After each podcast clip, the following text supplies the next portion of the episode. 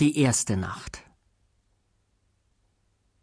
Zu Händen von Seine Exzellenz Wen Jiabao, Büro des Ministerpräsidenten, Peking, Hauptstadt der freiheitsliebenden Nation China.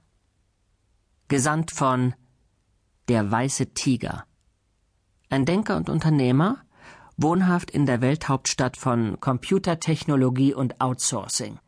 Electronic City Phase One dicht bei der Hoser Main Road, Bangalore, Indien.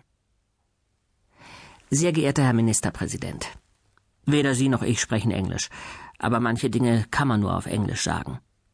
Die Ex-Frau meines verstorbenen Ex-Arbeitgebers Mr. Ashok, Pinky Madam, hat mir eines dieser Dinge beigebracht. Und als die Sprecherin des All India Radio heute Abend um 23.32 Uhr, also vor etwa zehn Minuten, verkündete, Ministerpräsident Wen Jiabao besucht nächste Woche Bangalore. Da sagte ich es sofort. Das sage ich übrigens jedes Mal, wenn große Männer wie Sie unser Land besuchen. Nicht, dass ich irgendwas gegen große Männer hätte. In gewisser Weise betrachte ich mich als einen von Ihnen, Sir. Wenn ich allerdings unseren Premierminister mit seiner hochrangigen Gefolgschaft in schwarzen Autos zum Flughafen fahren sehe, wenn sie aussteigen und vor ihnen und den wartenden Fernsehkameras die Hände zusammenlegen, sich verbeugen und ihnen versichern, wie heilig und moralisch Indien ist. Wenn solche Szenen im Fernsehen gezeigt werden, Sir, dann muss ich einfach diesen englischen Ausdruck sagen. Sie besuchen uns doch diese Woche, oder, Exzellenz? Normalerweise kann man sich in solchen Dingen auf All India Radio verlassen. Das war ein Witz, Sir. Darum möchte ich Sie direkt fragen, ob Sie wirklich nach Bangalore kommen. Wenn ja, habe ich Ihnen nämlich etwas Wichtiges mitzuteilen.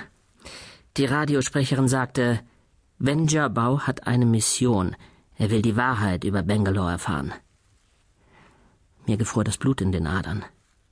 Denn wenn jemand die Wahrheit über Bangalore kennt, dann ich.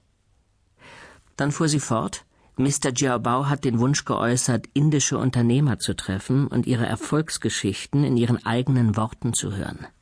Dann erklärte sie das kurz. Offenbar sind Sie in China uns in jeder Hinsicht weit voraus, abgesehen von der Tatsache, dass Sie keine Unternehmer haben. Wohingegen unsere Nation zwar weder über Straßen noch über Trinkwasser, Strom, Kanalisation, öffentlichen Verkehr, einen Sinn für Hygiene, Disziplin, Höflichkeit oder Pünktlichkeit verfügt, aber über Tausende und Abertausende Unternehmer. Vor allem im Bereich Technologien. Diese Unternehmer, wir Unternehmer, haben Tausende von Outsourcing-Unternehmen.